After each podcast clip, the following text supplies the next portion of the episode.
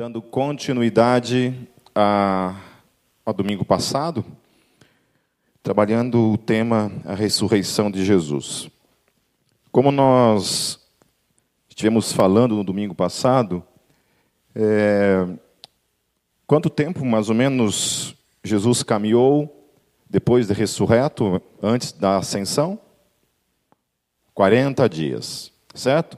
Então, quando você lê esses últimos capítulos dos evangelhos, é, João, praticamente, eu acho que são dois capítulos, e os demais se resumem em apenas um capítulo.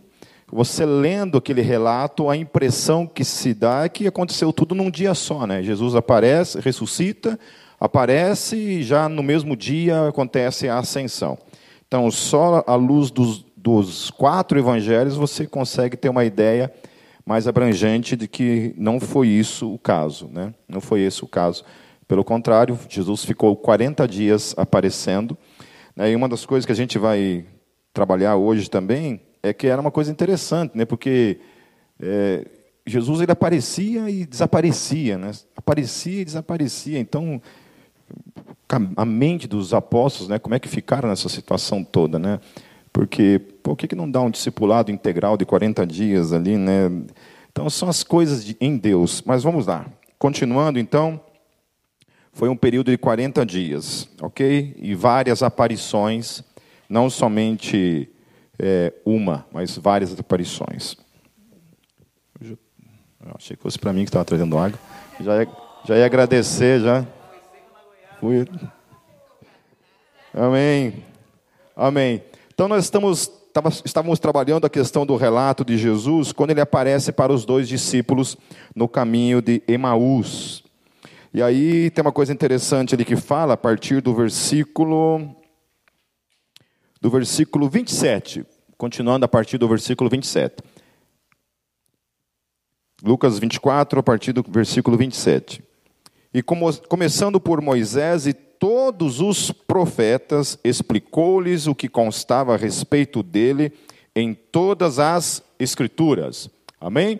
Então, Jesus dá esse, essa espécie de discipulado integral para os discípulos nesse momento, explicando desde Gênesis, certo? Passando por todos os livros do Antigo Testamento, Salmos e os profetas, o que que esses livros falavam a respeito dele. Então, o que eu falei domingo passado é que a, a hermenêutica do Antigo Testamento sempre deve ser à luz do Novo Testamento. Então, toda a interpretação do Antigo Testamento se faz à luz do Novo Testamento e nunca o contrário. Ok? Você não lê o Novo Testamento à luz do Velho Testamento, porque daí muita gente acaba caindo em alguns erros teológicos. Por que isso? Por que, que você não faz o contrário? Por que, que você faz uma leitura do Antigo Testamento à luz do Novo Testamento e não o contrário? Alguém chuta aí? Muito bem, dona Mariana. Porque o Novo Testamento é a revelação completa. O Antigo Testamento estava num processo de revelação. Ok? Você não pode ler Gênesis e ler Gênesis como uma revelação completa. Ela é uma revelação progressiva. Todo o Antigo Testamento é uma revelação progressiva, até mesmo acerca do Messias, certo? Isso se concretiza em Jesus, tanto é que os apóstolos ficam meio perdidos ali, não entendendo muita coisa, certo? Só depois, ainda por meio dos apóstolos, que a revelação foi completa, em especial por meio do apóstolo Paulo, que recebeu da parte de Deus, do próprio Deus. Então, interessante em Paulo é isso, porque Paulo não, não teve um discipulado como os demais apóstolos tiveram. Né? Paulo não caminhou com Jesus durante esse esses três anos e meio, mais ou menos, em que Jesus discipulou os seus apóstolos. Mas Paulo, de alguma forma, ele teve um discipulado direto da parte de Deus. Deus revelou a sua vontade, revelou questões ligadas a questões da doutrina da fé cristã diretamente para o apóstolo Paulo. Amém? Então Jesus também, de alguma forma, acabou fazendo esse tipo de discipulado para os apóstolos ali nesse momento, para esses dois discípulos. Versículo 28. Ao se aproximarem do povoado para o qual estavam indo, Jesus fez como quem ia mais adiante. Mas eles insistiram muito com ele: Fique conosco, pois a noite já vem, o dia já está, já está quase findando. Então ele entrou para ficar com eles. Quando estava à mesa com eles, tomou o pão, deu graças, partiu-o e deu-o a eles. Então os olhos deles foram abertos e o reconheceram, e ele desapareceu da vista deles. Eu acho tremendo essa questão dessas essas questões internas do texto em que a gente muitas vezes passa os olhos por cima e a gente não acaba não percebendo. Por exemplo, essa questão de que eles estavam o tempo todo conversando com Jesus, porque foi todo um caminho, sentam à mesa com Jesus, conversam com Jesus e eles não tinham reconhecido Jesus naquele momento. Como pode? Ele estava ali fisicamente, presente, olhando cara a cara, e não reconheciam Jesus. Por que isso?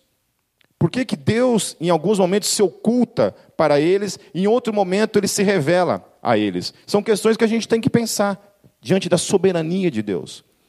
Por que, que você conhece Jesus? E por que, que você não está numa situação em que você, apesar de um dia ter ouvido falar dele, hoje você não teria conhecido ele numa relação pessoal com ele? É uma uma revelação clara da parte de Deus que até mesmo para conhecer Deus é preciso revelação da parte dele. Deus precisa se revelar para mim e para você, senão a gente não o reconhece. É por isso que tanta gente não reconhece Jesus. É por isso que tanta gente troca Jesus, inclusive, por outros, e não o tem como Senhor das suas vidas. Então, o fato de você ter Jesus na sua vida, como Senhor e Salvador da sua vida, é revelação da parte de Deus para o teu coração. Deus se revelou ao teu coração. Deus te deu a graça de reconhecer Jesus na sua vida, sem a qual você não teria reconhecido. Os apóstolos estão ali, caminhando com ele, vendo ele, falando com ele e não conseguem reconhecê-lo. Só conseguem reconhecê-lo no momento em que ele abre os olhos deles para isso. E então eles o reconhecem. Então os olhos deles foram abertos, olha só, os olhos deles foram abertos. Amém? De onde vem essa capacitação que abre os olhos deles para que eles enxergam alguma coisa? Da parte de quem? De Deus. Amém? É Deus quem revela, é Deus quem abre os olhos deles e eles então o reconheceram. E ele desapareceu da vista deles. Eu acho interessante isso, né? Ele está ali, se revela e de repente, simplesmente desaparece diante dos olhos deles.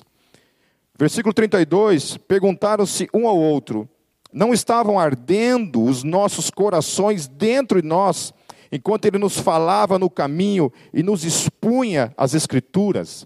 É tremendo esse poder que vem da parte da palavra de Deus. Quando Jesus falava no coração deles, o coração deles queimava, o coração deles era tocado de alguma forma. Amém?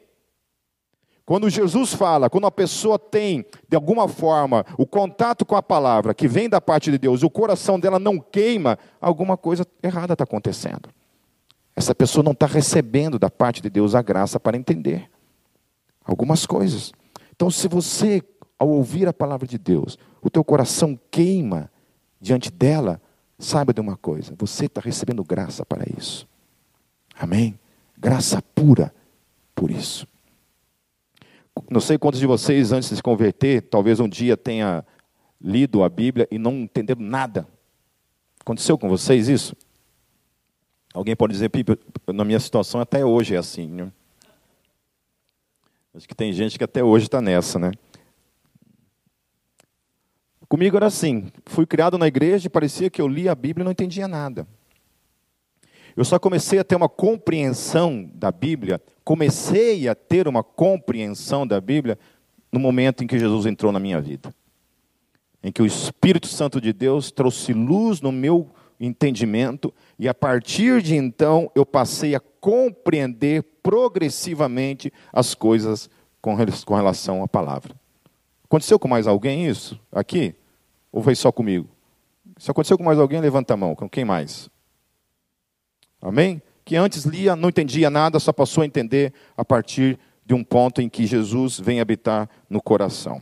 Eu não estou dizendo que a gente simplesmente recebe assim no momento que a gente recebe o Espírito Santo, todo o conhecimento da palavra automaticamente é recebido. Não. Mesmo o conhecimento da palavra, ele é progressivo. Ele vai acontecendo aos poucos. aos poucos o nosso entendimento vai se abrindo para compreender questões mais profundas, que a princípio a gente não entende. Né? A primeira coisa que eu e você precisamos entender, e com certeza foi o que cada um de vocês entendeu, foi que Jesus morreu por cada um de nós. Essa foi a primeira coisa que a gente entende. Que Jesus morreu por mim, morreu por cada um de nós. É a primeira coisa. A gente nem entende muito sobre essa questão de graça. A questão da graça é uma questão que a gente vai entender depois. Não é assim? Poucos, quando se converte, têm a compreensão da graça à primeira mão. Geralmente vai entender a graça, vai saber lidar com a graça só depois. Primeiro ele entende que foi salvo, que Deus lhe deu graça para se colocar numa posição de salvo por meio do sacrifício de Jesus. E aí, a partir do momento que ele se encontra nessa posição, às vezes nem sempre ele consegue, por exemplo, lidar com o próprio pecado. Está é, estranho esse microfone, parece estar tá morrendo, estou tendo que gritar aqui. Oi, som. Então, eu vou pegar aquele microfone lá. Ó. Desculpa, queridos. Igreja de pobre é assim a coisa, tá? Isso nunca vai acontecer na PIB, pode ter certeza. É... Então, essa questão da, da salvação, a primeira coisa que a gente entende é isso, que a gente é salvo. A questão da graça nem sempre é uma questão que a gente entende na primeira mão. Por exemplo, eu demorei muito para entender o que era graça na minha vida. Muito, muito tempo depois eu fui entender. E eu tinha supostamente sido criado na igreja, na época, e me converti com 18 anos, fui para um seminário, e só depois de ter feito seminário, muito tempo depois, eu comecei a compreender a graça. Eu comecei a compreender a graça por meio da leitura, nem foi da Bíblia, por incrível que pareça. Foi por meio da leitura de alguns livros. Acho que o primeiro livro que eu li a respeito da graça, que trouxe um pouco mais de clareza para mim, foi o livro Maravilhosa Graça do Philip Yancey. Quem já leu esse livro? Philip. Maravilhosa Graça. Todos vocês deveriam ler esse livro, é muito bom. Um outro livro que eu li também a respeito da graça, que foi muito bom para a minha vida, é Nas Garras da Graça, de Max Lucado. Quem já leu esse livro? Podem ler também. Muito bom, muito bom. Principalmente uma, a história que inicia o livro, que é a história a respeito de, dos quatro filhos. Lá ele, ele, dá um, ele conta uma história usando quatro filhos como exemplo. É uma história magnífica que exemplifica muito bem a questão da graça. Então, foi lendo livros. Né? O Evangelho Maltrapilho também, do, do Brennan Manning, né? e outros livros que a gente vai lendo. Amém? Então, ler sobre a graça, né, entender sobre a graça, nem sempre é um processo que a gente entende logo de cara. É, às vezes demora mesmo para a gente entender. Hoje eu lido com a graça com, com outros olhos. Né, e consigo lidar com questões em mim, justamente por ter compreendido a questão da graça. E aí outras coisas que a gente vai progredindo, né? Quando a gente começa a aprofundar nas questões teológicas, aí a gente tem que começar a lidar com certas coisas na palavra, na palavra que são desafiadoras. E você começa a não aceitar simplesmente essas, essas teologias populares que você tem por aí. Né? Você é desafiado. Pelo menos eu fui assim. Eu ia atrás até resolver a questão. No início, não. No início, simplesmente eu estava sentava no culto pastor pregava, eu nem anotava nada, mal conferia se aquilo estava na Bíblia ou não, e ainda que se estivesse na Bíblia, não fazia muita reflexão em cima daquilo. Não fazia uma reflexão durante a semana, era aquilo ali e pronto. Ia para casa e acabou. Era o único alimento que tinha da palavra. Aí com o tempo não, você começa a ficar mais chato. Hoje, quando eu vou numa igreja por aí, meu Deus, gente, sério mesmo. Há situações em que, olha, eu não levanto, não vou embora por, por educação a Deus, por respeito a Deus, ao, ao Espírito Santo, sei lá. Bom, eu já nem me coloco em certas situações que é justamente para não passar esse tipo de raiva. Né? Então, tem certos lugares que eu me nego a entrar. Certo? Não preciso citar nomes. Amém?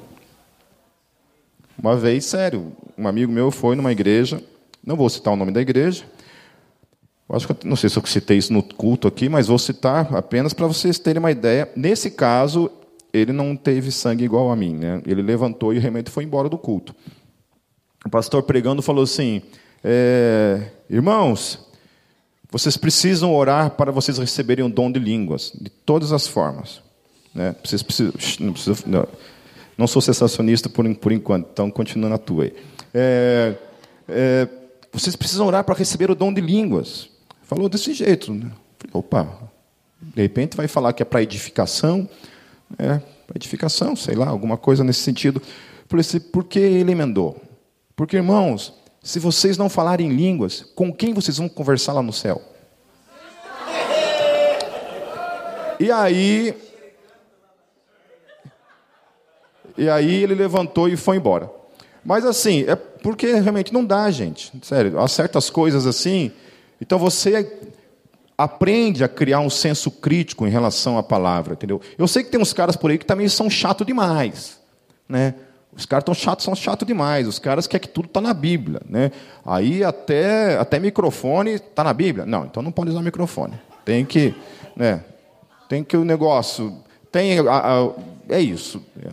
Os caras teve um, uma vez esse pessoal meio meio puritano aí, quando a gente tinha Gol lá em, em, em, Blumenau ainda, o cara, o cara quis colocar para a gente que o estilo correto de louvar a Deus era um estilo lá congregacional, que tinha que entoar a voz de uma certa forma, que era a única forma bíblica.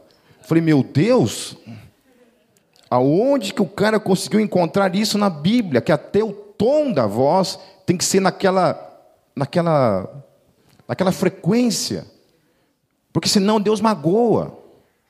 Deus assim, Deus fica chateado. Ah, não, eu não quero desse jeito. É, é, é, mas Deus é de coração. Não, não importa. Tem que ser na, eu só gosto daquilo, daquela, daquele jeito ali. Entendeu? Imagine rock do Satanás, daí que não vê mesmo, né? Então é isso, né? Então, não sei porque estou fazendo todo esse parênteses aí. Voltando à questão, é, então é isso, queridos. A gente, primeira questão, a gente abre os olhos quando reconhece que Jesus é o Senhor da nossa vida. Isso é graça pura da parte de Deus. Não é você, não sou eu que um belo dia estava lá, ouvi, ah, eu quero, simplesmente. Não. Deus precisa abrir os nossos olhos para nós enxergarmos alguma coisa sem a qual a gente não enxerga absolutamente nada. E também tem essa questão, então, de que a palavra queima em nossos corações, testificando em nossos corações. Continuando, no versículo 3, 33, levantaram-se e voltaram-se imediatamente para Jerusalém. Ali encontraram os onze e os que estavam com eles reunidos, que diziam: É verdade, o Senhor ressuscitou e apareceu a Simão. Então, nesse meio todo, Jesus já tinha aparecido para quem? Para Simão. Então, desde lá que eu falei no domingo passado, que ele aparece para Maria Madalena, daí depois ele aparece para as outras mulheres, daí ele aparece então para os dois discípulos, e nesse meio tempo todo que está acontecendo esses movimentos, o anjo também aparece para os guardas, os guardas ficam desesperados, saem lá contar o que tinha acontecido. Nesse movimento todo que a ressurreição está causando, Jesus também se revela para Pedro. Os evangelhos não trazem especificamente, não descrevem esse, esse evento. Ok? Quem fala isso então? É aqui no texto está falando que ele já tinha aparecido para Pedro, e Paulo também fala lá em 1 Coríntios, no capítulo 15, no versículo 5, Paulo também fala isso, que Jesus apareceu para Pedro. Isso não é descrito nos evangelhos, especificamente esse evento, mas aqui fala que Jesus tinha aparecido para Pedro. 35. Então os dois contaram o que tinha acontecido no caminho e como Jesus fora reconhecido por eles quando partia o pão. Aí você pensa assim, pô, Jesus apareceu para as mulheres, apareceu para Maria Madalena, apareceu para esses dois caras, apareceu para Pedro. Por que duvidar? Hein? Quem ia duvidar? Né? Amém. Não é assim? A gente pensa, se Deus fizer isso, pronto, eu vou crer. Simples. Deus precisa manifestar muitas vezes a presença dele para que a gente creia. Não é assim? Na vida dos outros? É assim. Mas não. Marcos 16, versos 12, diz assim: Depois Jesus apareceu noutra forma a dois deles, descrevendo esse evento que a gente estava falando estando eles a caminho do, a caminho do campo. Eles voltaram e relataram isso aos outros, mas o que, que o texto está falando? Mas também nestes eles não creram. Não creram. Mais tarde, Jesus apareceu aos onze enquanto eles comiam, censurou-lhes a incredulidade e a dureza de coração, porque não acreditaram nos que tinham visto depois de ressurreto. Amém? Essa é, meus queridos, a tendência natural minha e tua, simplesmente não crer. Mesmo diante de um milagre, a gente não crê. Jesus tinha operado, depois a gente vai ver sobre isso, o número de milagres e coisas que Jesus operou foram incontáveis. Os evangelhos não relatam nada diante de tudo que ele fez. É muito pouco, e nós vamos ver mais para frente porque o texto fala isso. Indo lá para João capítulo 20, a partir do versículo 19. Ao cair da tarde daquele primeiro dia da semana, estando discípulos reunidos, as portas trancadas por medo dos judeus, Jesus entrou, pôs-se no meio deles e disse: Paz seja com vocês. Tendo dito isso, mostrou-lhes as mãos e o lado. Os discípulos alegraram-se quando viram o Senhor. Novamente, Jesus disse: Paz seja com vocês. Assim como o Pai me enviou, eu os envio. E com isso soprou sobre eles e disse: Recebam o Espírito Santo. Se perdoarem os pecados de alguém, estarão perdoados. Se não os perdoarem, não estarão perdoados. Aonde se aplica isso, meus queridos? Esse versículo 23, vou repetir. Se perdoarem os pecados de alguém, estarão perdoados. Se não os perdoarem, não estarão perdoados. Onde se aplica esse texto, nesse texto usado fora do seu contexto, que a maioria dos crentes liberais que estão por aí tem usado, que é: não julgueis. Pior não é não somente crentes liberais, né? Até quem não é crente utiliza esse texto para dizer para o crente que o crente tem que calar a boca, não pode falar nada diante da desgraça, do pecado que está acontecendo aí fora. Hoje eu vi um vídeo lá do, de um show Lula livre, né? Um, um rapaz subiu no palco lá e falou que Jesus é gay, Jesus é bicha, né? Jesus é homossexual, Jesus é travesti. Né? Eu vi um monte de gente postando isso, isso daí. Eu falei, ah, eu me nego. Eu me nego a compartilhar isso, até mesmo a comentar esse tipo de coisa. É isso aí é o mundo, acabou. É o mundo.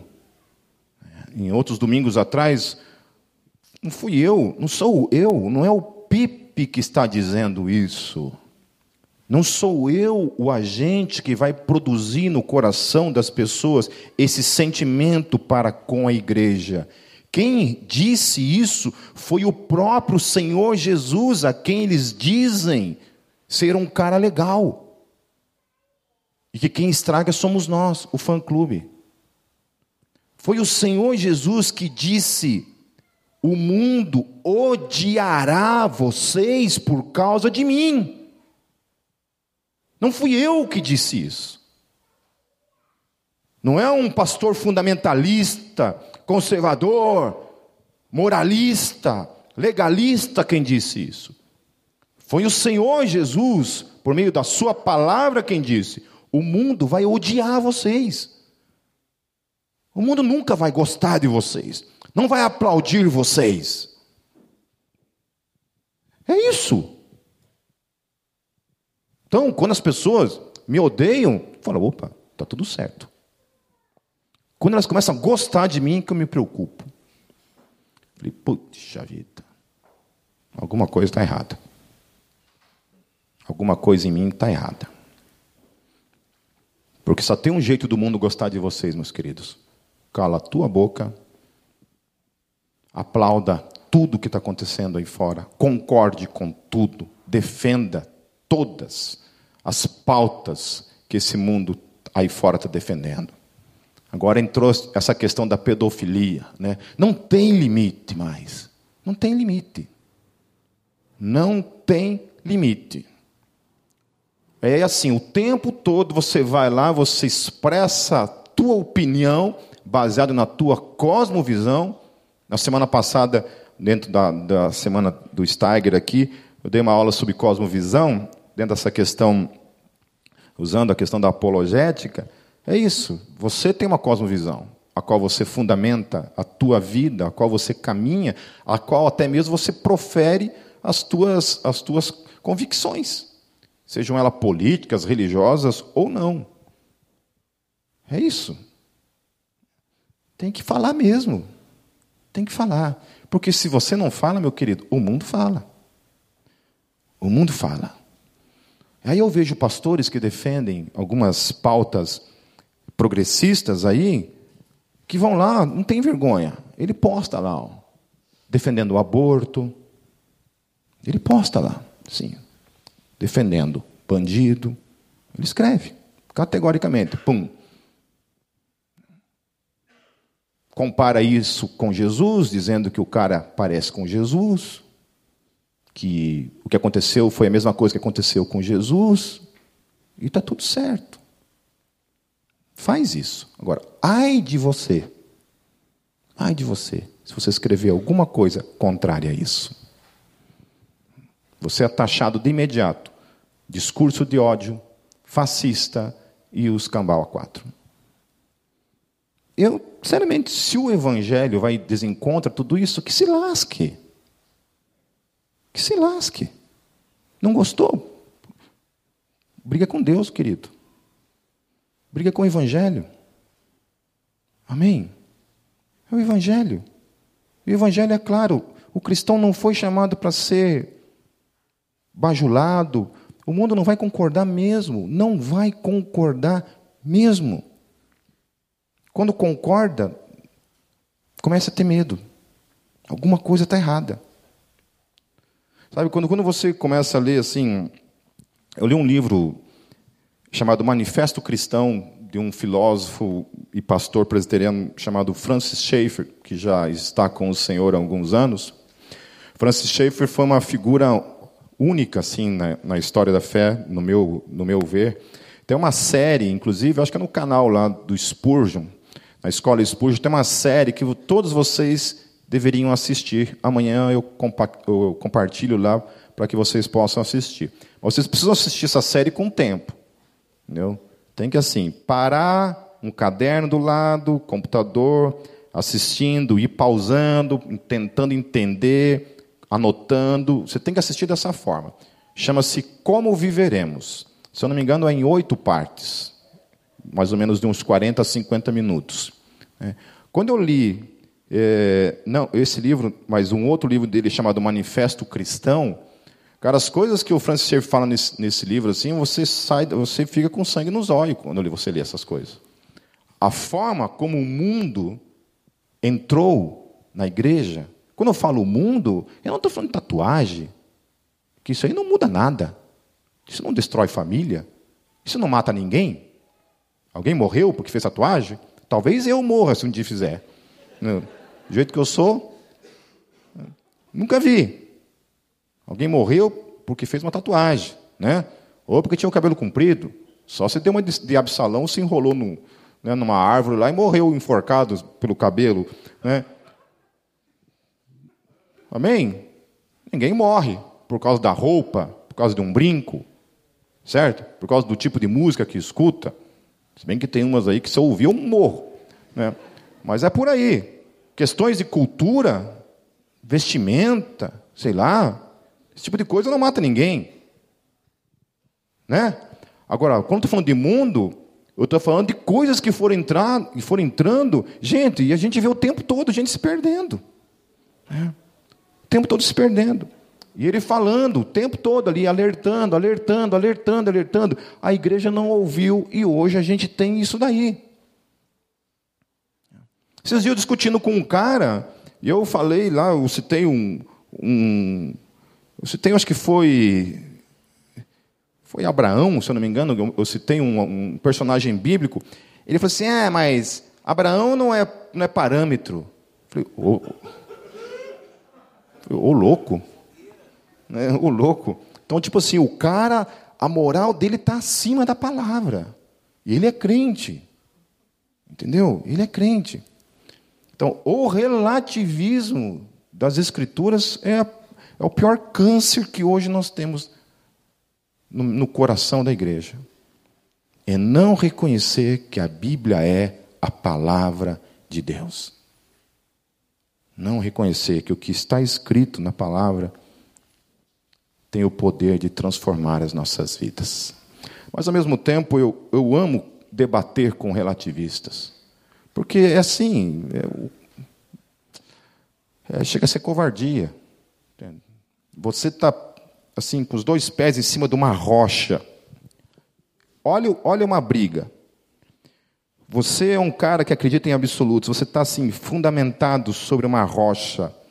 Você crê em absolutos, você crê que a Bíblia Sagrada é absolutamente a palavra de Deus. Você está ali, ó, com os pés sobre isso. Do outro lado está o, o adversário na questão do debate, tá? Não é soco, não é nada. Debate, ideias, questão. É um cara que ele não acredita em absolutos, mas ele é cristão ainda, mas não acredita em absolutos. A Bíblia Sagrada é, mas não é, algumas questões é, outras questões não são, e pronto. Então, assim, é a mesma coisa que você está sobre a rocha e aquele cara está com os pés em cima de uma lona, ensaboada, até o último. E aí, meu querido, a gente vai brincar de empurrar um ao outro. Quem você acha que vai perder? Hum? Então, é covardia. É covardia quando você conversa com uma pessoa relativista e, você, e a pessoa descobre que toda a cosmovisão dela está fundamentada sobre nada sobre o vazio. Vazio. E o tempo todo o desespero que essa pessoa tem de querer trazer sobre você absolutos que nem ela acredita que são absolutos. Entende? Então, esses homens, segundo Marcos aqui, não acreditavam. Ainda mesmo diante de tudo o que aconteceu, eles ainda assim não acreditavam. É... Aí entra essa questão né, do versículo 23 que a gente estava falando. É isso. Jesus dá um poder para a igreja. Para a igreja. Ele dá esse poder. Se vocês perdoarem os pecados de alguém, estarão perdoados. Julgue o pecado e estenda o perdão para ele. Assim também, se vocês não perdoarem, não serão perdoados. Aí, ah, Pipe, você está. Ele discute com Jesus, não é comigo. Amém? Neste primeiro encontro, Tomé não estava presente, daí a partir do versículo 24. Tomé, chamado Dídimo, um dos doze, não estavam com os discípulos quando Jesus apareceu. Os outros discípulos lhe disseram: Vimos o Senhor. Mas olha só, todo mundo tinha visto Jesus. Aqui já não sobrava mais ninguém. Aqui já o universo tinha visto Jesus. Né? Só ele que não. Mas ele lhes disse: Se eu não vir as marcas dos pregos nas suas mãos, não colocar o meu dedo onde estavam os pregos, e não puser a minha mão no seu lado, não crerei. É impressionante. O pior é que a gente é muito parecido, isso que é o pior. Continuando, uma semana mais tarde, os seus discípulos estavam outra vez ali e Tomé com eles. Apesar de estarem trancadas as portas, Jesus entrou, pôs-se no meio deles e disse: Paz seja com vocês. E, e Jesus disse a Tomé: Coloque o seu dedo aqui, veja as minhas mãos, estenda a mão e coloque-a no meu lado Pare de duvidar e creia. Disse-lhe Tomé: Senhor meu e Deus meu. Então Jesus lhe disse: Porque me viu, você creu? Felizes os que não viram e creram. Jesus realizou na presença dos seus discípulos muitos outros sinais miraculosos que não estão registrados neste livro, mas estes foram escritos para que vocês creiam que Jesus é o Cristo, o Filho de Deus e crendo tenham vida em seu nome. Depois disso, Jesus apareceu novamente aos seus discípulos à margem do mar de Tiberíades. Foi assim: estavam juntos Simão Pedro, Tomé, chamado Dídimo, Natanael de Caná da Galileia, os filhos de Zebedeu e dois outros discípulos. Vou pescar, disse-lhe Simão Pedro, e eles disseram: Nós vamos com você. Eles foram e entraram no barco, mas naquela noite não pegaram nada. Eu acho interessante essa questão de que eles já estavam voltando à sua rotina, né? Jesus os chama para caminhar com ele durante três anos. Jesus ressuscita, aparece para eles, fala algumas coisas, desaparece e eles voltam para suas rotinas. Eles eram pescadores antes de conhecer Jesus. Depois que Jesus reaparece e fica nesse negócio de aparece, desaparece, aparece, desaparece, eles simplesmente voltam para suas rotinas. Ao amanhecer, Jesus estava na praia, mas os discípulos não o reconheceram. Novamente. Eles estão diante dele e eles não conseguem reconhecê-lo. Ele lhes perguntou: Filhos, vocês têm algo para comer? Não, responderam eles. Ele disse: Lancem a rede do lado direito do barco e vocês encontrarão. Eles a lançaram e não conseguiram recolher a rede, tal era a quantidade de peixes. O discípulo a quem Jesus amava disse a Pedro: É o Senhor. Simão Pedro, ouvindo-o dizer isso, vestiu a capa, pois a havia tirado, e lançou-se ao mar.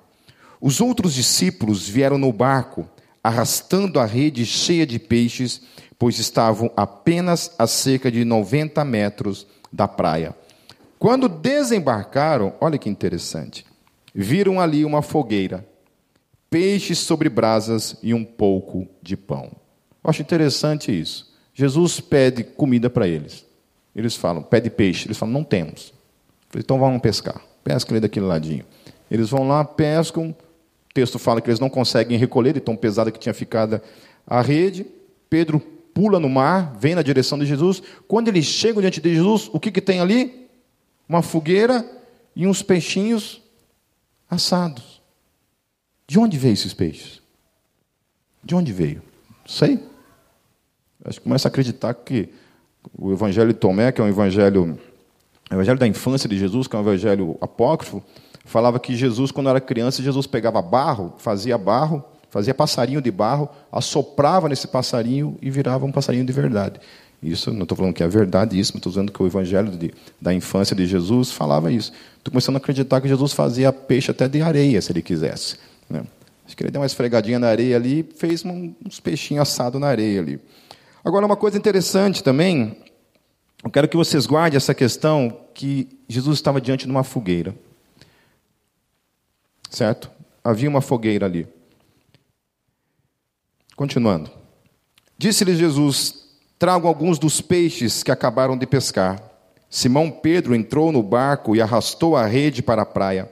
Ela estava cheia tinha 153 grandes peixes, embora houvesse tantos peixes, a rede não se rompeu. Jesus lhes disse: Venham comer.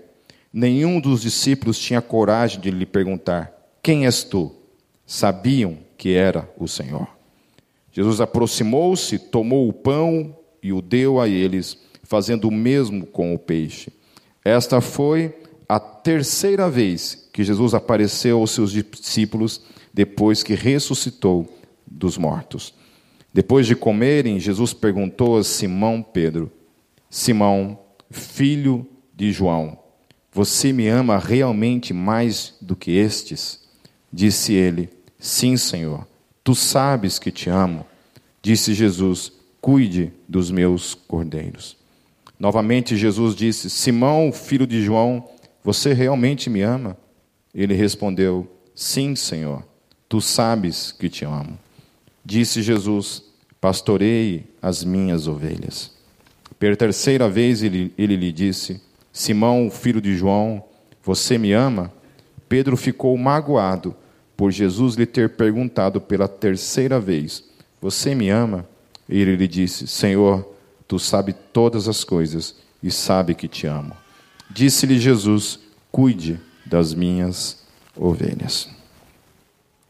Quando Jesus ressuscita, uma das coisas que ele fala para aquelas mulheres é: Vai e fale aos meus discípulos e a Pedro. Fale aos meus discípulos e a Pedro. E a Pedro. Jesus, de alguma forma, queria lidar com Pedro de uma forma diferente. Por quê? Havia acontecido um, evento antes da crucificação. Pedro havia passado por uma experiência e ele estava tendo que lidar com essa experiência, mesmo diante dos seus discípulos. A vergonha de ter feito um compromisso diante daqueles homens e falado que jamais, jamais iria negar o Senhor Jesus. Ele disse que daria a sua própria vida, se assim fosse necessário. Que ele seguiria Jesus até mesmo diante da morte. E é quando Jesus fala para ele: Pedro, antes do galo cantar, você me negará três vezes. E o interessante é que todo o evento, quando acontece de Pedro negar Jesus, acontece lá em João 18, 18, uma coisa interessante. Fazia frio, os servos e os guardas estavam ao redor de uma fogueira que haviam feito para se aquecerem. Pedro também estava em pé com eles, aquecendo-se. Quando Pedro nega Jesus três vezes, ele estava diante de uma fogueira. E olha só como Jesus prepara o ambiente. Primeira coisa ele fala de modo especial: olha, avisa eles, mas avisa especialmente Pedro, que eu quero vê-lo.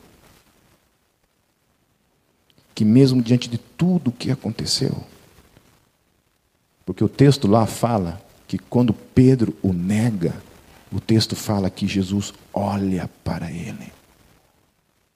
Os olhos de Pedro e os olhos de Jesus se encontram no momento em que ele o está negando. E aí eu fico pensando, né, o que se passou na cabeça de Pedro nesse momento? Quando Pedro escuta, Pedro, Jesus quer falar com você. Talvez na cabeça de Pedro seria: será que eu vou ter que agora passar por algum tipo de, de vergonha pública? Será que Jesus vai me humilhar diante de todo mundo, demonstrar ainda de todas as pessoas a fragilidade da, do meu caráter, daquilo que eu sou? E aí, assim como Pedro estava diante de uma fogueira quando negou Jesus três vezes, ele estava novamente diante de uma fogueira. E assim como Pedro negou Jesus três vezes, Jesus pergunta para ele três vezes: Pedro, você me ama? Pedro responde: Sim, Senhor, eu te amo. Jesus pergunta novamente: Pedro, você me ama? E ele responde: Sim, Senhor, eu te amo. E Jesus pergunta uma terceira vez: Pedro, você me ama? E o texto fala que Pedro fica triste, se entristece, porque Jesus estava perguntando pela terceira vez. E ele responde: Senhor, você sabe que eu te amo. E o processo de cura no coração daquele homem acontece. Jesus não estava interessado em mais nada. Jesus sabia das promessas que ele havia feito antes dele negar. As mesmas promessas de que nunca o deixaria, que jamais o abandonaria, que daria a sua vida por ele. E ele fracassa. Ele fracassa. E agora está novamente diante uma mesma situação em que Jesus pergunta: Você me ama? Ele responde: Sim, eu te amo. Ali no texto, no grego, é, hoje dando uma lida nos comentaristas, algumas pessoas fazem diferenciação de duas palavras, que é a palavra ágape e a palavra filéu, no grego. Jesus, as duas primeiras vezes, ele pergunta para Pedro: Pedro, você me ama? E esse amor que está ali é ágape. Você me ama com amor ágape? E Pedro responde: eu te amo com amor filéu, que alguns interpretam que filéu é um tipo de amor menor, é um tipo de amor mais de nível humano, mais relacional, mais de amizade. Olha, eu te amo como um amigo, mas o meu amor por você não é um amor ágape. E aí Jesus pergunta novamente: Pedro, você me ama? E novamente ele pergunta: ágape. Pedro novamente responde: filéu. E então a terceira vez que Jesus pergunta, a terceira vez Jesus pergunta com amor, filéu. E aí Pedro responde: Eu te amo com amor, filéu. Mas ali Champlin, quando ele, ele olha para o texto, ele fala que é, isso não é uma questão fechada, porque em todo o Novo Testamento há outros textos em que, Deus, em que Jesus, por exemplo, fala do amor do Pai por ele e usa o termo amor como filéu. Então, se amor filéu é um amor de segunda categoria, Jesus está dizendo então que o amor do Pai por ele é um amor de segunda categoria. Então, isso daí não é uma questão fechada. Então, nem por isso eu quis tratar essa questão com essa diferenciação. E a conclusão de Champlin é que não, que não tem essa diferenciação clara no grego. Tá certo? Porque eu já vi muita gente pregando, inclusive fazendo sermões em cima disso. Mas o que importa aqui é essa questão de que Pedro tem a oportunidade de três vezes reafirmar o seu amor por Jesus.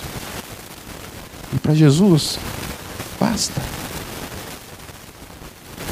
Ele não está preocupado com o quanto você triunfa no mundo, o quanto você de fato acerta todo dia ou erra todo dia. Eu não estou querendo dar uma de liberal, que Deus não está nem aí para o teu pecado, que a gente pode fazer o que quiser, que não dá nada. Não é isso que eu estou dizendo. Eu estou dizendo que a forma como Deus nos enxerga, como a graça se estende para cada um de nós, é essa graça. Que todo tempo a oportunidade está estendida diante de Deus, diante dos nossos fracassos. Porque se não fosse assim, meus queridos, eu era o primeiro a ir embora, sair daqui nesse momento e nunca mais voltar. Se eu fosse olhar para o meu fracasso, para a minha própria vida, para quem eu sou no meu dia a dia. E a gente olha para a vida de Jesus, é isso. E eu acho tremendo ele, ele propiciar. Não sei se realmente isso foi intencional ou não, mas por coincidências ou não, o ambiente se fez praticamente o mesmo, diante de uma fogueira. E por que três vezes? Por que não uma única vez? Porque precisava perguntar três vezes para que fosse reafirmado aqueles três momentos em que Pedro negou ele, negou o amor, negou o senhorio dele na sua vida. Ele tivesse a oportunidade de confirmar novamente na sua vida que ele amava Jesus apesar dele mesmo. Ele amava Deus apesar dele mesmo. Acho que essa é a minha oração todos os dias. Quando eu vou orar, eu falo: Deus, obrigado pela tua graça, pelo teu amor, pela vida, pela salvação, por tudo que o Senhor tem feito na minha, na minha vida, apesar de mim mesmo. Sempre as minhas orações de gratidão, de louvor a Deus, de por tudo que Deus faz e por meio de Ele fazer qualquer coisa por meio de mim, de me usar de alguma forma, sempre termina. Apesar de mim mesmo. Apesar de mim mesmo. Apesar de mim mesmo. Apesar de nós. Apesar de quem somos. O amor dele se estende todos os dias. Amém. Amém, meus queridos versículo 18, para encerrar. Digo-lhe a verdade. Quando você era mais jovem, vestia-se e ia para onde queria. Mas quando for velho, estenderá as mãos e outra pessoa o vestirá e o levará para onde você não deseja ir. Segundo a tradição, Pedro foi, ficou cego nos últimos dias da sua vida. Pedro voltou-se e viu que o discípulo a quem Jesus amava os seguia. Este era o que se inclinara para Jesus durante a ceia e perguntara: Senhor, quem te irá trair? Quando Pedro o viu, perguntou: Senhor, e quanto a ele? Respondeu Jesus: Se eu quiser que ele permaneça vivo até que eu volte, o que lhe importa? Siga-me você. Foi por isso que se espalhou entre os irmãos o rumor de que aquele discípulo não iria morrer. Mas Jesus não disse que ele não iria morrer. Apenas disse: Se eu quiser que ele permaneça vivo até que eu volte, o que lhe importa? Então, este é o discípulo que dá testemunho dessas coisas e que as registrou. Sabemos que o seu testemunho é verdadeiro.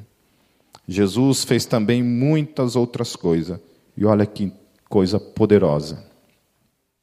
Se cada uma delas fosse escrita, penso que nem mesmo no mundo inteiro haveria espaço suficiente para os livros que seriam escritos. Você consegue ter noção disso? De que nós não temos praticamente nada diante disso, dessa realidade, da revelação dos feitos de Jesus? Não estou dizendo dos seus ensinos, mas estou dizendo dos seus feitos durante aqueles poucos anos em que ele caminhou com os seus discípulos. Os livros que nós temos hoje, né, apesar naquele tempo eram pergaminhos, mas ainda assim, ainda assim, somente os evangelhos, somente o livro de João não coube tudo. Nada diante de tudo aquilo que ele fez. E aí, quando a gente entra para a história de Atos dos Apóstolos, né, você vê a continuidade dos feitos do Senhor Jesus por meio da sua igreja. E que termina Atos dos Apóstolos e a igreja entra na sua história durante todos esses 21 séculos de história. O Senhor Jesus continua fazendo, por meio da minha vida e da tua vida, os seus feitos. E aquilo que é mais poderoso, transformando vidas. Transformando a minha vida, a tua vida, apesar de nós mesmos. Todos os dias nos transformando pela sua graça e misericórdia. Não sei se você entrou aqui nessa noite hoje, quanto você tem lidado com a graça, o quanto você tem compreendido essas questões da graça diante do erro, diante da decepção, da falha.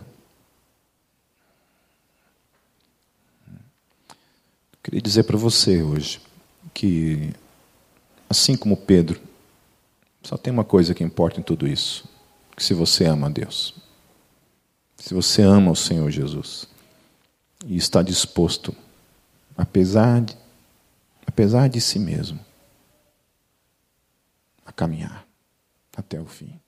Sempre eu digo isso quando converso com alguém que fez alguma coisa e está se culpando e querendo, às vezes, até mesmo desistir de tudo.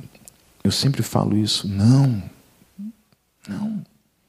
Continue, levante. Foi só uma briga. Apanhou. Acontece. Nem sempre a gente vence. Nem sempre. Mas é isso. Continue, levante. E se amanhã cair de novo, levante e continue. É assim que eu lidei com vários homossexuais no nosso meio. Gente que vinha e às vezes recaía na questão, e voltava e recaía, e se levantava novamente e recaía. Às vezes recaía e não conseguia mais voltar. É assim que eu lidei com cada pecado também na sua heterossexualidade, porque não é diferente diante de Deus. É. Amém, meus queridos?